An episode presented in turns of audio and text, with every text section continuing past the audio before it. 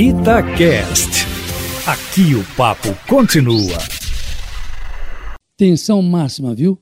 É sob essa tensão que o país começa mais uma semana marcada por trombadas entre o Executivo e os demais poderes da República, numa escalada de violência e ataques que não poupou sequer jornalistas, como os do Estadão, espancados ontem em Brasília, quando cobriu uma manifestação, mais uma vez, antidemocrática, com prestígio pessoal do presidente da República, e no dia em que o mundo inteiro celebrava o Dia da Liberdade de Imprensa.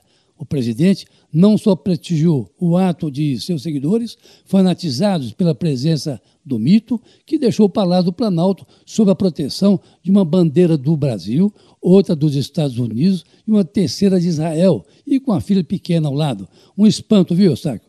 Eram centenas de manifestantes que acabaram se aglomerando em frente ao Palácio do Planalto, onde, na verdade, o presidente não deveria estar, por se tratar de um domingo, mas foi o suficiente para Jair Bolsonaro despachar recados intimidatórios ao Congresso e, sobretudo, ao Supremo Tribunal Federal, afirmando, abre aspas, peço a Deus que não tenhamos problemas essa semana. Chegamos no limite, não tem mais conversa. Daqui para frente, não só exigiremos, mas faremos cumprir a Constituição. E ela será cumprida a qualquer preço. E ela tem mão dupla, fecha aspas. Mas o presidente foi além, um dia após reunir-se com os comandantes militares ao afirmar, abre aspas, temos o povo ao nosso lado, nós temos as Forças Armadas ao lado do povo, pela lei, pela ordem, pela democracia e pela liberdade, fecha aspas. Olha, Aline Eustáquio, essa manifestação de Brasília foi armada aí de propósito, viu? Segundo alguns entendidos, para superar o escândalo patrocinado pelo ex-ministro da Justiça Sérgio Moro, que no dia anterior depôs durante oito horas na Polícia Federal de Curitiba.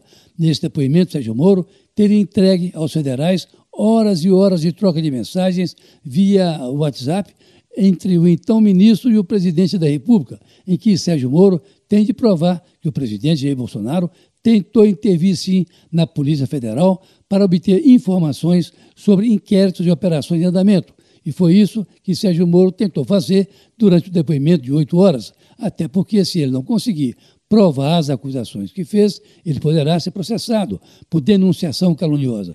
Esse inquérito foi autorizado pelo Supremo Tribunal Federal e corre junto com outro sob as vistas do ministro Alexandre Moraes, que foi o autor do veto à nomeação do delegado Alexandre Ramagem para a diretoria geral da Polícia Federal, o que irritou o presidente da República, porque, segundo o ex-ministro Moro, era por aí que Bolsonaro queria ter o controle da federal até chegar à proteção de seus filhos, que são investigados pela própria Polícia Federal. O fato é que o país inicia a semana sem que se saiba exatamente o que poderá fazer o presidente da República, depois da manifestação de domingo, quando mandou os recados intimidatórios ao Congresso e ao Supremo Tribunal Federal. Não se sabe se ele tentará desafiar o Supremo, que impediu a nomeação de Ramagem, o que quis dizer sobre o fato de as Forças Armadas estarem junto ao povo e o povo junto a ele. Enfim, é de estranhar também o silêncio dos militares diante de tanta fanfarronice, Eustáquio. Olha, você que me ouve, escuta. Estamos entrando no pior período da pandemia. Fique em casa. Carlos Lindenberg, para a Rádio Itatiaia.